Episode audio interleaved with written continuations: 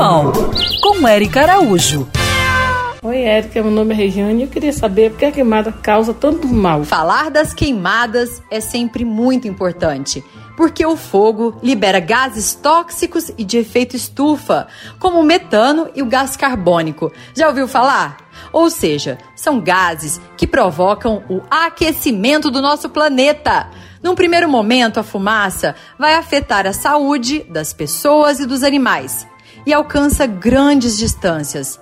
Mas depois, o cenário é de total destruição. Muitos bichos morrem queimados, outros ficam seriamente feridos e filhotes se perdem de suas mães. Extensas áreas viram desertos. O solo fica pobre e improdutivo. Rios e mananciais de água secam.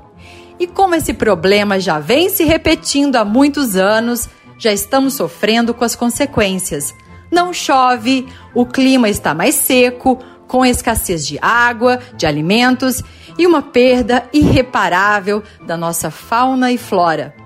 Por isso, devemos combater o desmatamento que é o maior causador das queimadas. Denuncie! Denuncie também quem solta balões. Não faça fogueira nessa época. Não jogue bituca de cigarro para fora do carro. Escolha candidatos na política que se preocupam com o meio ambiente.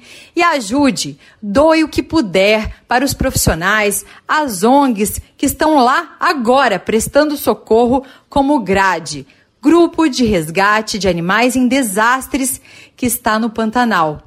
E se manifeste a favor das ações de prevenção que não estão sendo feitas.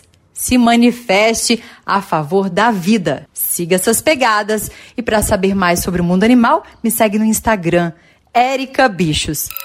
Quer ouvir essa coluna novamente? É só procurar nas plataformas de streaming de áudio.